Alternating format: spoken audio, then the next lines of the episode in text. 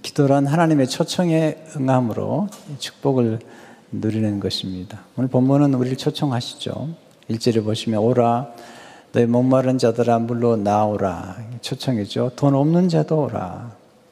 너희는 와서 사 먹되 돈 없이 값 없이 와서 포도주와 젖을 사라. 초청하시죠. 예, 돈 없는 자도 또 값 없이 와서 포도주와 젖을 사라. 아, 초청을 받는다는 건 큰 축복인데 아무에게나 초청을 받는 건 좋은 것 같지 않아요. 네. 네, 우리를 초청하신 분이 하나님이시죠. 마귀가 아니고요. 예비도 아니고요. 우리를 초청하신 분이 누구신지 하나님이시죠. 55장 앞에 54장 있는데 54장 5절에 보니까 이렇게 말씀하죠. 이는 너를 지으신 이가 내 남편이시라.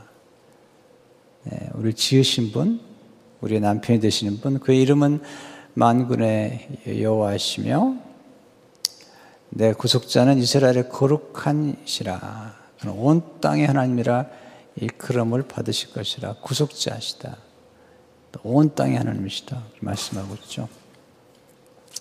물로 나오라고 그러는데 물이라는 것은 영적으로는 생수의 근원 되시는 하나님을 의미해요.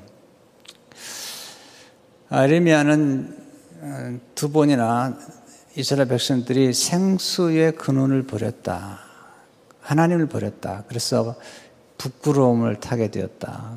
그렇게 말씀하고 예레미야는 물 하나님의 물가로 나오라. 그리고 물에 신규원 자가 되라.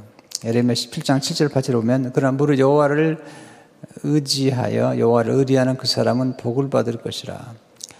그런 물가에 심어진 나무가 이 물가, 이 물이 곧 하나님을 상징하죠. 그 뿌리를 강변에 뻗치고 더위가 올지라도 두려워하지 아니하며 그 입이 청청하며 가문해도 걱정이 없고 결실이 그치지 않은 같다리라. 그러니까 하나님께 신겨워진 나무의 특징은 늘 입이 청청하고 두려움이 없다는 거죠. 하나님 음성을 들으시는지요? 언제 들으셨는지요? 또 어떤 음성이 하나님 음성이라고 들리는지요? 하나님 음성을 듣는데 방해가 되는 게 무엇인지요? 오늘 어, 시간, 한 시간도 한 짧은 시간인데 다 말씀드릴 수는 없고 말씀을 중심으로 몇 가지 좀 나누고 싶습니다. 첫째로 하나님 음성 듣는 것은 두 번 듣는 것이죠. 두 번. 2절, 3절을 보시면 너희가 어찌하여 양식이 아닌 것을 위하여 은을 달아주며 배부르게 하지 못할 것을 위하여 수고하느냐. 그 다음 굉장히 중요한 말씀 하신 내게 듣고 들을지어다. 두 번 말씀하죠. Listen, listen to me. 네. 그리하면 너희가 좋은 것을 먹을 것이며 너희 자녀 자신들이 기름진 것으로 즐거움 얻으리라. 너희는 귀를 기울이고 내게 나와 들으라. 그리하면 너희 영혼이 살리라. 내가 너희를 위하여 영원한 언약을 맺으리니 곧 다윗에게 허락한 확실한 은혜니라. 내게 듣고 들을지어다. 귀를 기울이고 내게로 나와 들으라. 하나님 음성을 듣는 게 쉬운 게 아니에요. 특별히 예수님 처음 만난 다음에 하나님 음성을 듣는 게 쉽지 않아요. 사무엘이 처음에 하나님 음성을 듣는데 혼돈하죠. 양심의 소리인지 세상의 소리인지 아니면 마귀의 소리인지 아니면 하나님의 음성인지 우리 듣는다는 게 기적이에요. 청각 장애인들에게 있어서 듣는다는 것은 정말로 기적이에요. 우리가 설교를 듣고 또 사람들의 음성을 듣고 또 음악을 듣고 듣는 게 굉장히 축복인데 이번에 제가 처음 알았어요. 귀가 하나만 있는 게 아니고요. 귀가 세 개가 있더라고요. 우리가 듣기 듣는 과정에서 첫 번째 귀는 외인데요. 바깥쪽 귀예요. 음양을 받아 고막에 전하며 귓바퀴와 외이도로 이어지는 거죠. 둘째는 중인데 이게 중간기예요. 가운데기. 고막이 안쪽 관자뼈 속에는 공간이에요. 세 번째는 내이, 속기인데요. 고막의 속 부분으로 고막의 진동을 신경에 전하는 곳이죠. 듣는 게 기적이에요. 마크 배터슨이 이렇게 얘기합니다. 외이 바깥 귀는 소리를 모으는 깔때기 역할을 한다. 진동이 외이도를 지나 고막에 닿으면 몸에서 가장 작은 뼈인 추골과 침골, 등골과 부딪힌, 부딪힌다. 중이, 예, 중간 귀죠. 지나면 달팽이관이라고 부르는 달팽이 모양의 관을 빙글빙글 지나간다. 이곳 수많은 유모세포들이 소리를 증폭한다. 거기서부터 8번째 뇌신경이 모스 부와 같은 신호를 청각 피질에 전달하면 음조, 성량, 음색, 거리, 방향, 의미를 다시 행동을 자극하는 정보를 바꿔준다. 소리가 당신의 외이와 중이와 내 이를 신비하게 통과할 때마다 당신은 기적을 경험한다. 지금 여러분 듣고 있는 게 기적이에요. 우리 너무 듣는 걸 당연하게 생각하는 경향이 있는데 우리가 듣는 게 정말 기적이에요. 네. 주님은 자주 들을 끼는 자는 들으라고 말씀하셨잖아요. 그 이유가 뭐냐면 우리는 귀가 있지만 잘 듣지 않아요. 우리가 듣는 것만 들으려고 그러죠. 또 설교를 들어도 듣고 싶은 얘기만 듣고 싶어 하지 하나님의 모든 말씀을 들으려고 하지 않는 것 같아요. 마크 베더슨 이렇게 얘기하죠. 인간의 귀는 특정한 소리는 잡아내고 특정한 소리는 제거하, 제거하는 신기한 능력이 있다. 청각적으로 음파가 왜이 바깥에 부딪히고 내이 속기까지 가는 사이에 시간이 잠깐 지연된다. 그래서 어떤 것은 한 번 듣고 어떤 것은 두 번 듣는다. 귀 있는 자는 들을지어다라는 예수님의 말씀은 한 번 듣는 것이 아니라 두 번 이상 들으라는 충고다. 우리는 처음 듣고 다시 듣는 사이에 성령님의 자극을 분별한다. 아, 자녀를 키울 때 경험하실 텐데요. 또는 할머니들이 이제 손녀나 손자를 이렇게 보죠. 아이들이 자면 같이 자요. 근데 그 사이에 어떤 보니까 막 비행기가 시끄러운 비행기가 지나가고 막 기차가 지나가고 그런데도 이 할머니가 계속 자는 거예요. 근데 아이가 딱 깨니까 엥 하니까 불쩍 깨는 거죠. 왜 그렇죠? 본인이 들으려고 하는 소리를 생각하는 거죠. 예.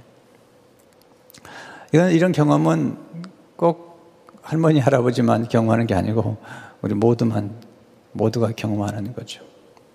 본다고 다 보는 게 아니잖아요.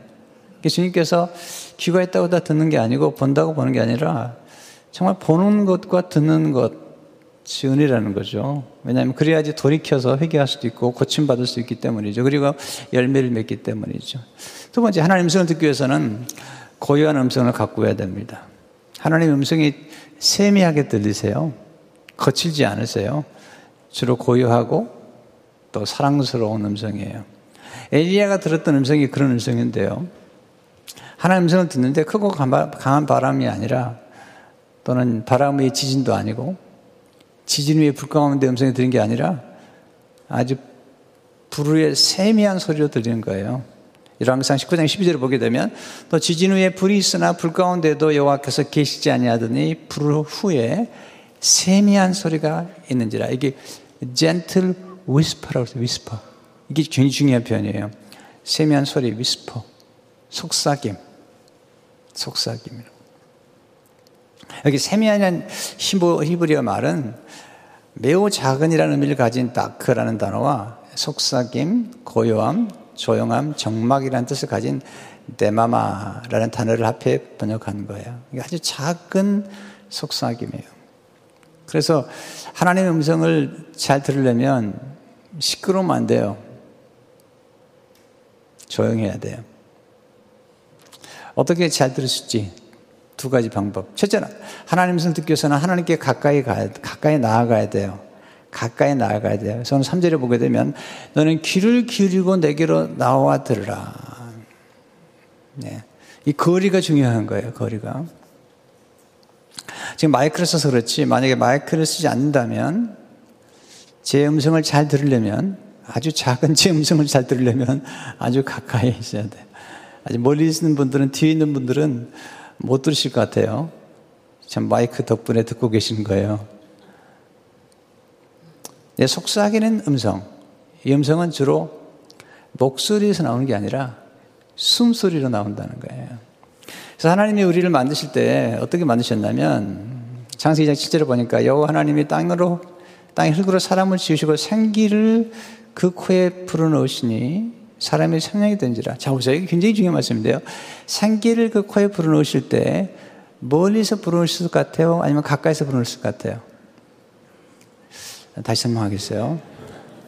여러분 생기를 불어넣으시려면 그것도 코에다 불려면 정확하게 불어넣으시려면요 가까이 계셔야 되는 거죠.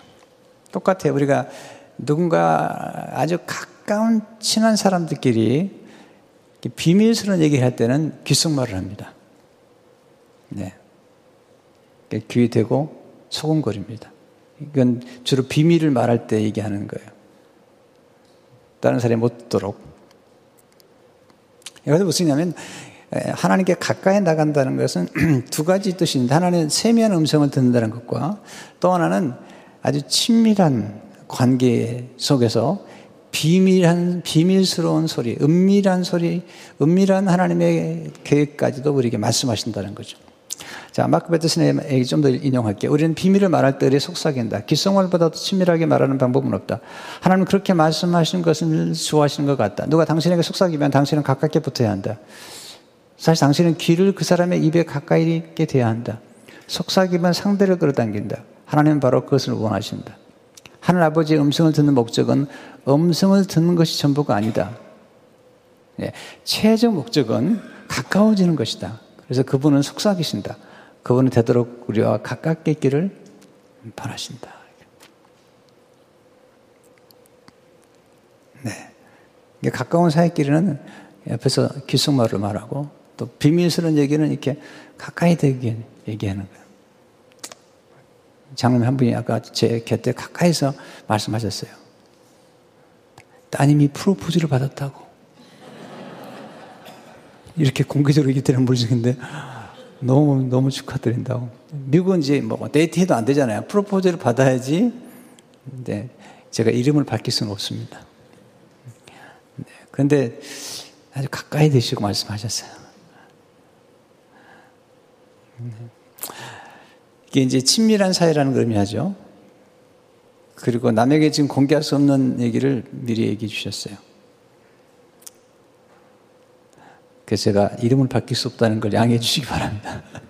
그런데 어, 우리가 누군가와 가깝다는 것은 이렇게 어, 가까이서 귓속말로 얘기할 수 있어야 되고 또 하나는 비밀스러운 걸 얘기하기 때문에 하나님과 가까워지는 게 축복이라는 거죠. 그래서 10편 78, 3편 28절 오면 하나님께 가까이 하면 내게 복이라. 내가 주 여호와를 나의 피난처로 삼아 주의 모든 행적을 전파리이다. 가까이 하는 것. 두 번째, 하나님 음성을 듣기 위해서는 잠잠히 하나님만 바라봐야 돼요. 하나님이 음성이 고요하듯이 우리 마음도 고요해야 되는데 우리가 하나님의 음성을 들으려면 좀 홀로 조용하게 있는 시간을 즐길 줄 알아야 돼요. 파스칼이 아주 유명한 말을 했는데요. 수많은 사람이 인용하는 말이에요. 사람이 불행한 이유는 단 하나다. 자기 방에서 조용히 있을 줄 모르기 때문이다. 행복해지려면 혼자 잘 지내, 하나님 앞에서 혼자 잘 지낼 수 있어야 돼요. 물론 우리는 어, 관계 속에 살아가기 때문에, 그러나 정말 하나님 앞에서 어, 홀로 먹을 수 있는 사람이 다른 사람과의 관계도 잘 가질 수가 있다고 생각이 돼요. 특별히 하나님 앞에 전 잠잠히 하나님만 바라보는 것. 10편 60편 1절에 보면 나의 영혼이 잠잠히 하나님만 바라며 나의 구원이 그에게서 나는도다. 여러분 요즘 많이 두려워하시는 것 같아요. 네, 많이 두렵고 또 집단적인 두려움, 공포 게 참 있는데 우리가 지금 이게 심, 심리전에서 먼저 지면 안 됩니다. 네, 이게 스트레스나 두려움들이 다 면역력을 떨어뜨리는 거예요. 그래서 하나님이 자주 담대하라. 너무 걱정하지 마라. 나를 신뢰하라. 이렇게 말씀하십죠. 이사야 30장 15절을 보게 되면 내가 돌이켜 조용히 있어야 구원 얻을 것이요. 잠잠하고 신뢰해야 힘을 얻는 것이요. 여러분 그런 시간 좀 가지세요. 네, 스마트폰도 좀 옆에 놓고요. 어, 옆에 놓으면 또 조금만 있다가 또 다시 가져오는데 그러지 말고 저쪽 놓고요. 별로 오지도 않은 카톡 보려고 자꾸 가지 마시고 지금 다 이게 그 우리의 집중력을 어, 산만하게 만드는 것 중 하나가 스마트폰이에요. 저도 그런 경험을 많이 해요.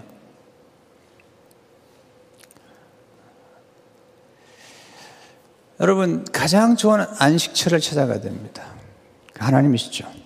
시편 91편 요즘 이게 굉장히 많은 분들이 암송하더라고요. 왜냐면 코로나 바이러스가 19니까 19를 거꾸로 하면 90일이 돼요. 시편 91편 1절 2절 말씀 같이 읽겠습니다. 시작. 지존자의 은밀한 곳에 거주하며 전능자의 그늘 아래 사는 자여 나는 여호와를 향하여 말하기를 그는 나의 피난처요 나의 요새요 내 의리하는 하나님이라 하리니 그 다음 말씀이 놀라워요. 3절 6절을 보게 되면 이는 그가 너를 새 사냥꾼의 올무에서와 심한 전염병에서 건지실 것이미로다. 그가 너를 그 깃으로 덮으시리니 내가 그의 날개 아래 피하려다. 그의 진실함은 방 패와 손방패가 되시나니 너는 밤에 찾아오는 공포와 낮에 날아드는 화살과 어두울 때 퍼지는 전염병과 밝을 때 닥쳐오는 재앙을 두려워하지 아니하로다. 네, 하나님을 피난처로 삼은 사람들에게는 이런 놀라운 말씀이 있는 거죠. 고요한 영혼을 가꾸셔야 됩니다. 그러려면 좀 고요한 시간을 가지셔야 돼요. 고요함을 즐거워할 줄 알아야 돼요. 네. 그러려면 좀 시간을 내서 10분, 20분, 30분 정도 그냥 앉아 계세요. 하나님 앞에서. 가만히 있다 보면은 그냥 고요해져요. 고요해져요. 또 음악을 들었으면 좋은 찬송이든지 클래식 음악을 들으면 끝날 때까지 다 들으세요. 어떤 분은 끝나기도 전에 끝내. 그러니까 고요해질 수가 없는 거예요.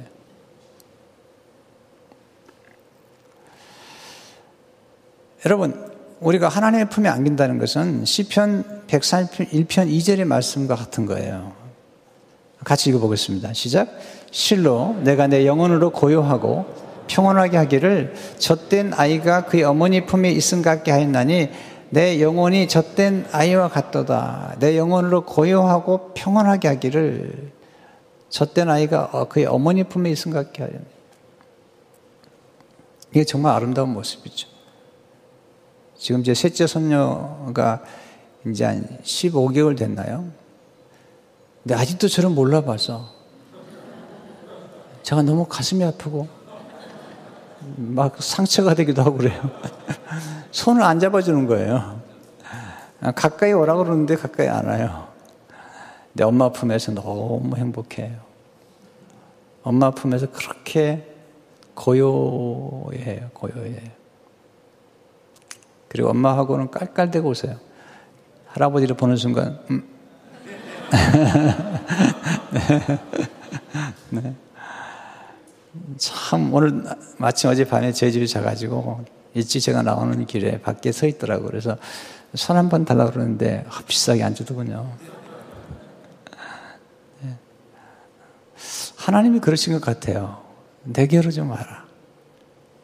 네. 내게로 와라. 내가 주고 싶다. 네. 만지고 싶다. 축복해주고 싶다. 위로해주고 싶다. 여러분, 어머니 음성, 아이를 이렇게 툭툭 위로하는 음성. 이게 성령의 음성이에요. 마귀는 그렇게 하잖아요. 마귀는 괴롭혀요. 넌 아직 멀었어. 어? 너는 아직 못 됐어. 이게 마귀 음성이에요. 하나님은 절대 그렇게 말씀을, 성령님은 위로자세요. 성령님은 격려하시는 분이세요. 파라크레토스란 말은 우리 곁에서 우리를 위로하시고, 우리를 격려하시고, 우리에게 위협하거나 협박하는 분이 아니세요. 탕자가 집을 나갈 때 아버지가 이렇게 협박한 적이 없어요. 너 나갔다가 돈 다 쓰고 오면 다리를 부러뜨린다? 이런 얘기를 한 적이 없어요. 너 나갔다 들으면 내 아들 아니다? 그렇게 얘기한 적이 없어요. 그것은 하나님의 음성이 절대로 아니에요. 그것은 마귀의 음성인 거예요. 하나님은 절대로 그런 분이 아니세요. 아, 들과 아버지와 딸과 아버지 사이는 이것은 결코 성과나 머리가 좋고 나쁜 것이나 행실과도 상관이 없어요. 여러분, 자녀를 키울 때 자녀들이 실수하고 실패하고 또 사업에서 다 망가뜨리고 그렇다고 해서 부모님 돈을 다 썼다고 그래서 너내 내 자식 아니다 그렇게 얘기한 부모 있어요? 없습니다. 우리는 지금도 옛날에 야단 맞았던 부모님의 생각 때문에 하나님을 그렇게 생각해요. 그건 하나님의, 하나님이 그렇게 말씀하는 분이 아니세요. 값없이, 끝없이 값없이 주시는 분이세요. 네. 끝없이 이루하시는 분이세요. 끝없이 격려하는 분이세요. 하나님이 만약 이런 음성을 하나님이 들려주는 분이 아니에요. 마귀가 이런 음성을 들었다면 절대로 마귀 음성인 거예요. 넌 아직 멀었어. 넌 안 돼.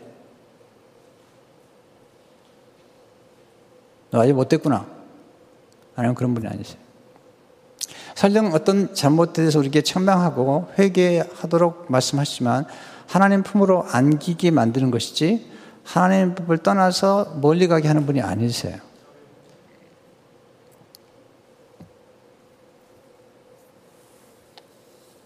세 번째, 하나님 음성을 듣고 기도할 때 우리가 풍성한 삶을 살게 되죠.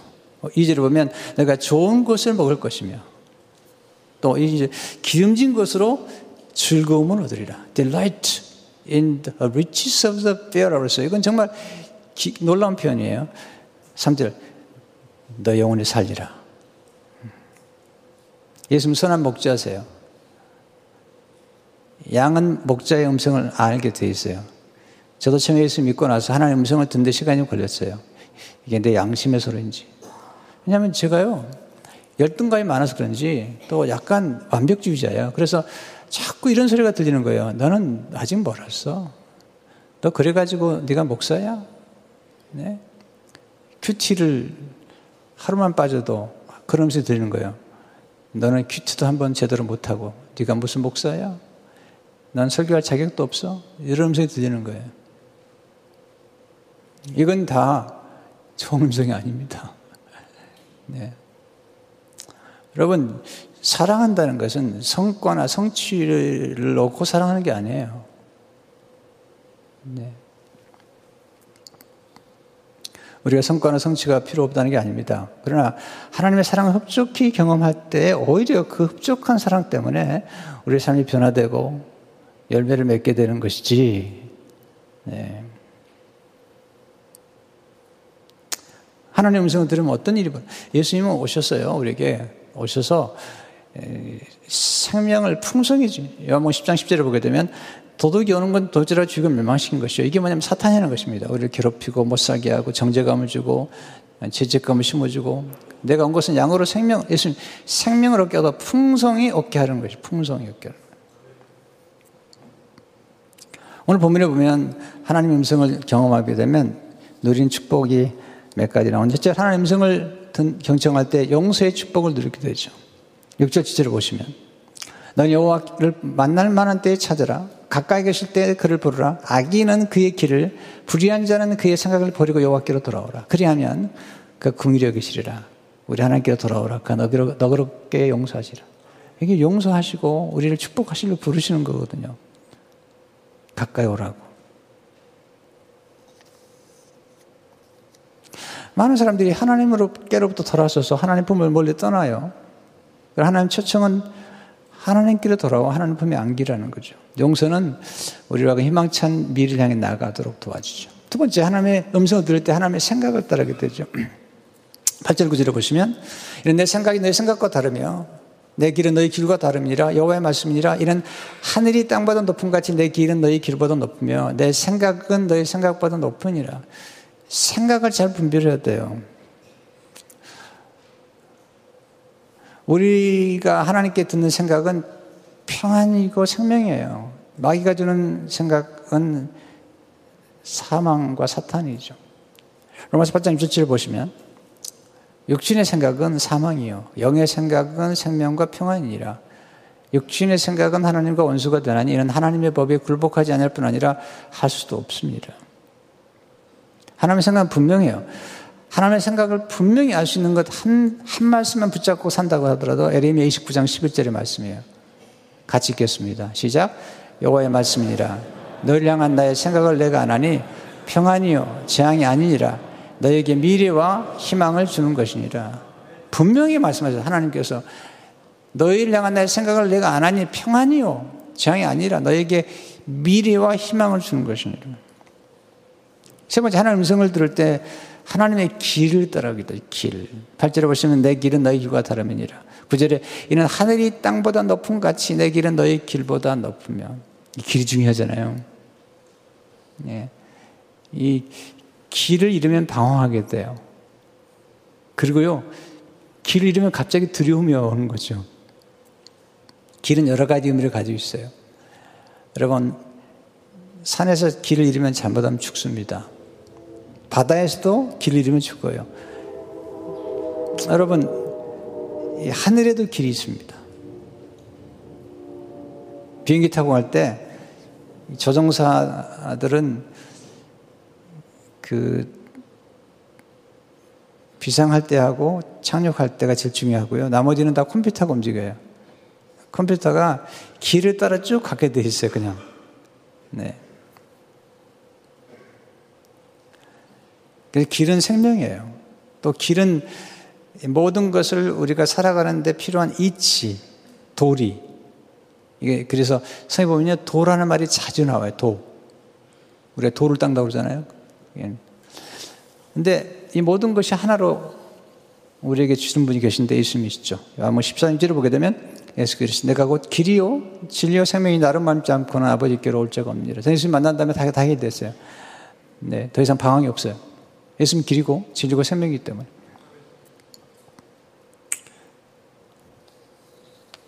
우리는 하나님의 음성을 들은 때 아, 하나님이 길을 보여주시는 거예요. 우리가 모르는 길이 있는 거예요.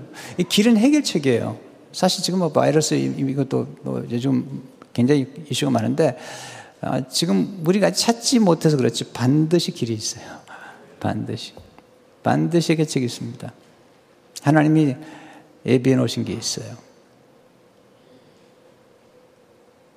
시간이 좀 걸려, 어떤 건 시간이 좀 걸려요. 그러나 반드시 해결책이 있습니다. 우리가 하나님 앞에 나가게 되면 하나님의 길을 보여주시고 해결책을 제시해 주세요. 네 번째, 하나님 성을 들을 때 하나님 말씀이 형통하는 것을 경험해요. 말씀이 형통을 해요. 네, 하나님이 말씀으로 천지를 창조하시고 말씀으로 치유하시고 회복하시잖아요. 그래서 55장 11절에 보면 내 입에서 나가는 말도 이와 같이 헛되이 내게로 돌아오지 아니하고 나의 기뻐하는 뜻을 이루며 내가 보는 일이 형통함이니라. 이 언어라는 게 대단히 중요한 것입니다. 말씀이 씨앗이 되고 또 우리 언어가 굉장히 중요해요. 그래서 지금 양식을 먹는다는 것은 곧 하나님 말씀을 먹는 거예요. 지금 여러분들이 앉아서 하나님 말씀을 먹고 있는 거예요. 하나님 말씀 들으면서 여러분 안에서 놀라운 일이 벌어지고 있는 거예요. 하나님의 사랑을 경험하기도 하고 깨달음 있기도 하고 놀라운 거죠. 생명수를 경험하는 거예요. 생명수. 그러니까 오늘 이사야 55장에 있는 말씀은 예수님께 와서 똑같이 재현, 재현이 돼요. 요한은 7장 37절 39절을 보시면 명절 끝날 곧 큰 날에 예수께서 서지 이르시되 누구든지 목마르거든 내게로 와서 마시라. 나를 믿는 자는 성경 것 같이 그배 생수의 강이 흘러나를 하신 여기서 보면 예수님께 초청하세요. 누구든지 목마르거든 내게로 와서 마시라는 거죠. 근데 값없이. 네. 생수의 강이 흘러나리라. 그러니까 성령을 우리가 보여주시는데 성령의 음성이 우리에게 들리는 거죠. 목마르거든 내게로 와서 마시라. 그리고 요한계시록 22장 마지막 장에 보면요. 10절 이렇게 나오죠. 성령과 신부가 말씀하시기를 오라 하시는도다. 듣는 자도 오라 할 것이요. 목마른 자도 올 것이요. 또 원한 자는 값없이 생명수를 마시라 하시더라. 인간은 갈망이 많죠. 그러나 우리 인간의 근본적인 갈망은 하나님을 만나야 돼요. 성령의 생수를 마셔야지 해결이 되죠. 신령한 양식, 예수님의 보혈과 예수님의 살, 신령한 양식과 음, 음료를 마실 때 우리 인간의 영혼은 해갈될 것도 있어요. 여러분, 경청한 사람은 순종을 통해 복을 받는 거야. 경청한다는 것은 귀를 기울여 듣는 뿐 아니라 원래 경청한다는 뜻은 마음으로 공경하는 거예요. 경청의 끝은 순종이에요. 그러니까 누구의 말을 듣는다는 말은 순종한다는 거죠. 너 내 말 안 들을래? 이 말은 뭐냐면 왜 순종하지 않느냐 그런 뜻인 거죠. 그러니까 말씀은 순종을 통해서 경험하고 결과를 맺게 돼 있어요. 순종은 사랑받는 비결이죠. 오늘 암송하신 것처럼 나의 계명을 지키는 자라야. 옛날 성경은요. 나의 계명을 가지고 지키는 자라야 나를 사랑하는 자니 나를 사랑하는 자는 내 아버지께 사랑을 받을 것이요 나도 그를 사랑하여 그에게 나를 나타내리라. 여기 지킨다는 말이 오베이예요. 나의 계명, 사랑의 계명을 순종하는 자는 whoever has my commands obeys them. 그랬거든요. 그러니까 하나님의 말씀을 순종할 때 놀라운 결과를 가져오게 되죠. 예수님이 순종하심으로 놀라운 복종을 하심으로 우리를 구원하셨잖아요. 빌보 2장 8절을 보게 되면 사람의 모양으로 나타나서 자기를 낮추시고 죽기까지 복종하셨으니 그 십자가에 죽으심이라. 근데 이제 이, 이, 구원의 드라마 속에 오늘 본문에 나오는 드라마 마찬가지인데요. 역전의 드라마가 있는 거 역전의 드라마. 십자가의 죽음에서 끝나는 게 아닙니다. 부활과 그리고 성령의 강림, 이 드라마가 오게 되죠. 여러분, 하나님 믿는 사람들에게는 항상 이렇게 말씀을 주시는데, 우리 인생의 역전의 드라마 를 전개시켜 주시죠. 오늘 본문 55장 마지막 절을 보면요. 이게 역전이죠. 12절쯤 오게 되면, 나는 기쁨으로 나가며 평안 인도함을 받을 것이요. 산들과 언덕들이 너희 앞에서 노래를 바라고, 들의 모든 나무가 손뼉을 칠 것이며, 잣나무는 가시나무를 대신하여. 보세요. 가시나무가 잣나무로 바뀌는 거예요. 그다음에 화석류는 찔레를 대신합니다. 여기 찔레라는 말도 이것도 가시나무과예요. 근데 화석류가 굉장히 중요한 나무더라고요. 이번에 보니까 화석류는 것이요 이것이 여호와의 기념이 되며 영영한 표징이 되어 끊어지지 아니하리라. 이 화석류가 왜 중요하냐면요.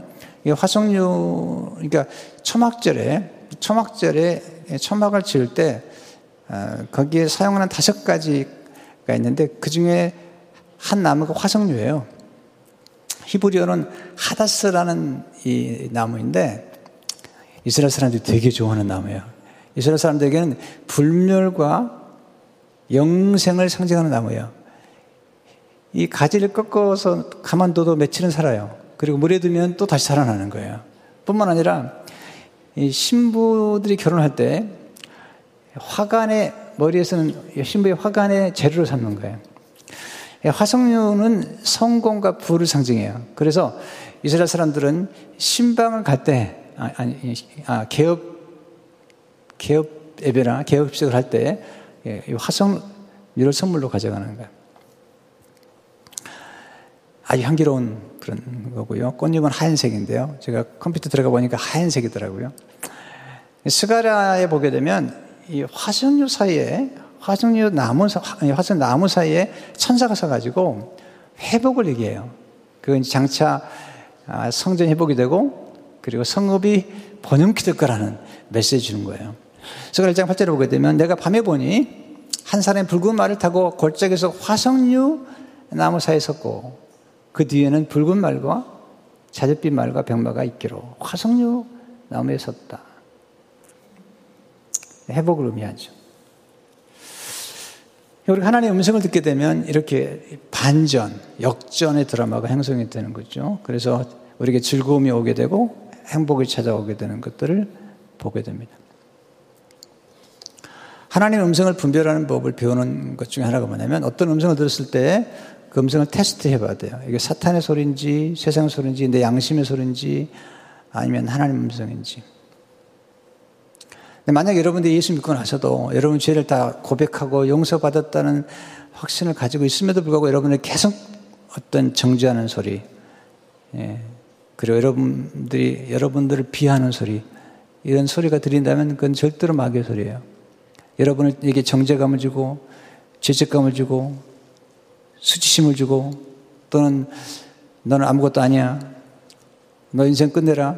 이런 얘기는 다 사탄이 주는 거예요.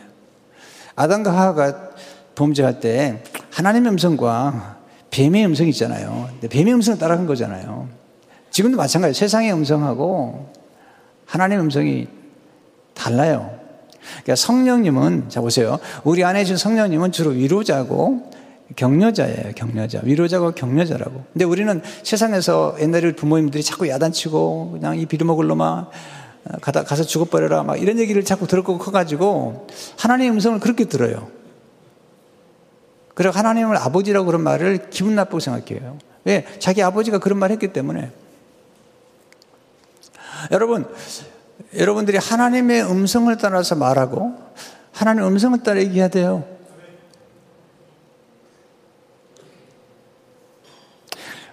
두, 두 절의 말씀을 꼭 가슴에 새겨야 돼요. 저는요, 목회자로서 설교할 때 혹시 여러분에게 정죄감을 주지 않았나 하는 생각을 할 때마다 회개를 해요. 때로 잘못한 것을 책망할 수 있지만 정죄감을 주는 건 좋지 않아요. 왜냐하면 로마서 8장 1절의 말씀 때문이에요.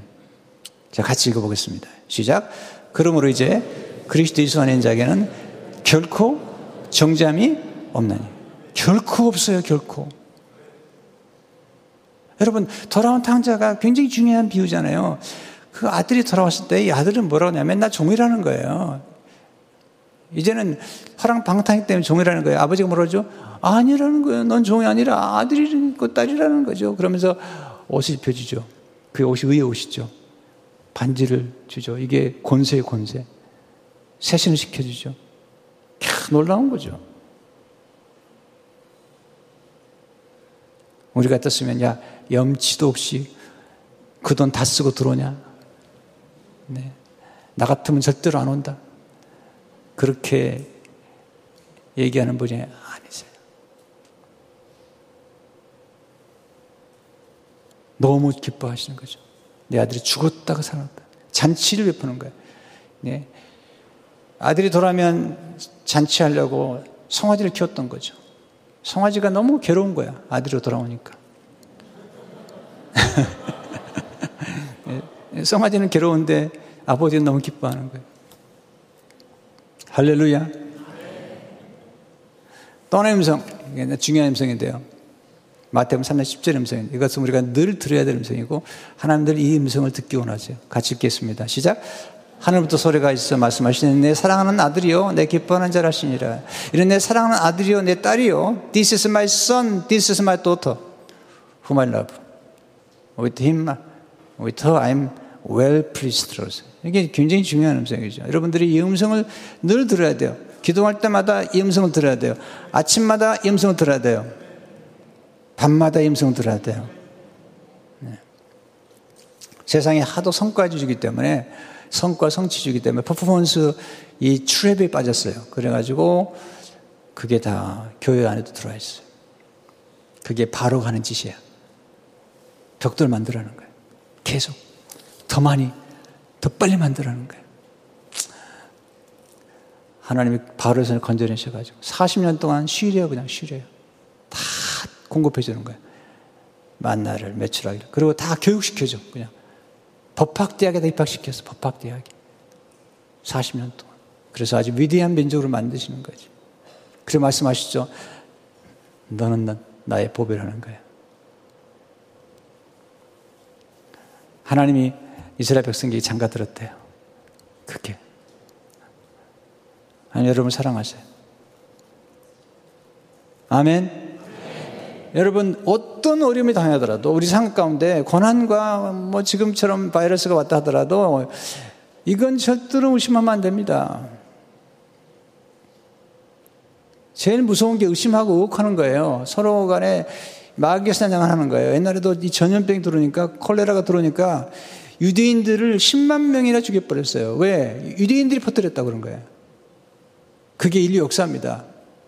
하여튼 이런 일이 생기면요, 누군가 마녀 사냥을 해가지고 그, 그렇게 다 책임을 부여하는데 여러분, 그게 좋지 않습니다.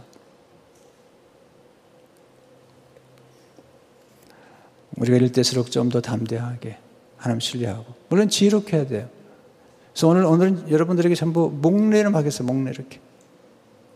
아니면 이렇게 주목했더니 이것도 하면 안 된대요. 이렇게 하래, 이렇게. 이렇게, 이렇게. 그래서 오늘은 그렇게 하려고 그러는데, 이해해 주시고. 성도 여러분, 시편 91편대로 하나님을 피난처로 삼아 안전하시길 축원합니다. 주님 감사합니다. 오늘 주신 말씀으로 우리 가슴에 새기며 하나님의 음성 이는 내 사랑하는 아들이요 내 딸이요 내 기뻐하는 자라.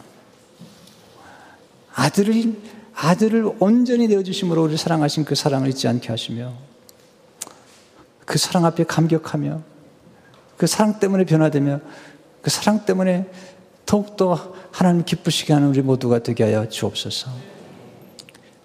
예수 이름으로 기도합니다.